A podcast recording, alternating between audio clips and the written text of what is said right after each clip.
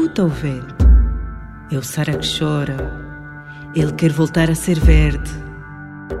O Sara nem sempre foi um deserto. Era um país bonito e verde.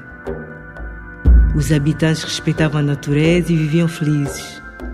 Eles iam caçar, criavam gado e cultivavam a terra. Eles amavam seu país e o seu país amava-os.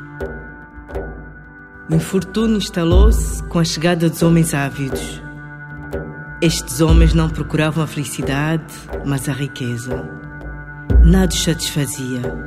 Eles queriam sempre mais.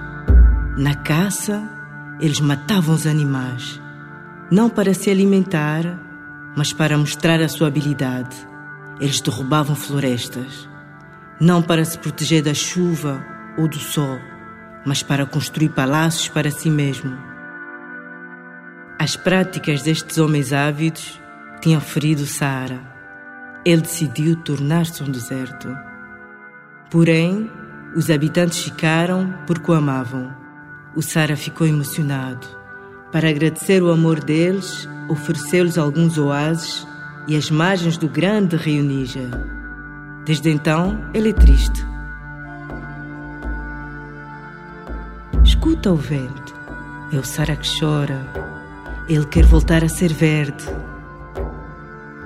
Um dia, o Sara perguntou a uma pessoa sábia como encontrar a harmonia dos tempos antigos. O sábio disse: Procura a companhia dos homens justos, íntegros e respeitadores da natureza. Ele acrescentou: Um dia um homem virá. Ele quer devolver a vida as ervas e as aves que cresceram aqui nos tempos antigos. Ele é justo e bom.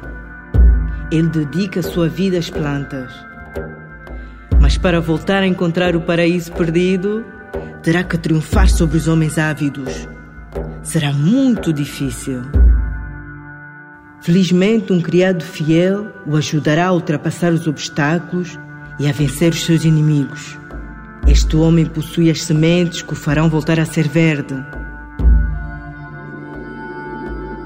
Escuta o vento. É o Sara que chora. Ele espera pelo homem justo e bom que lhe fará voltar a ser verde.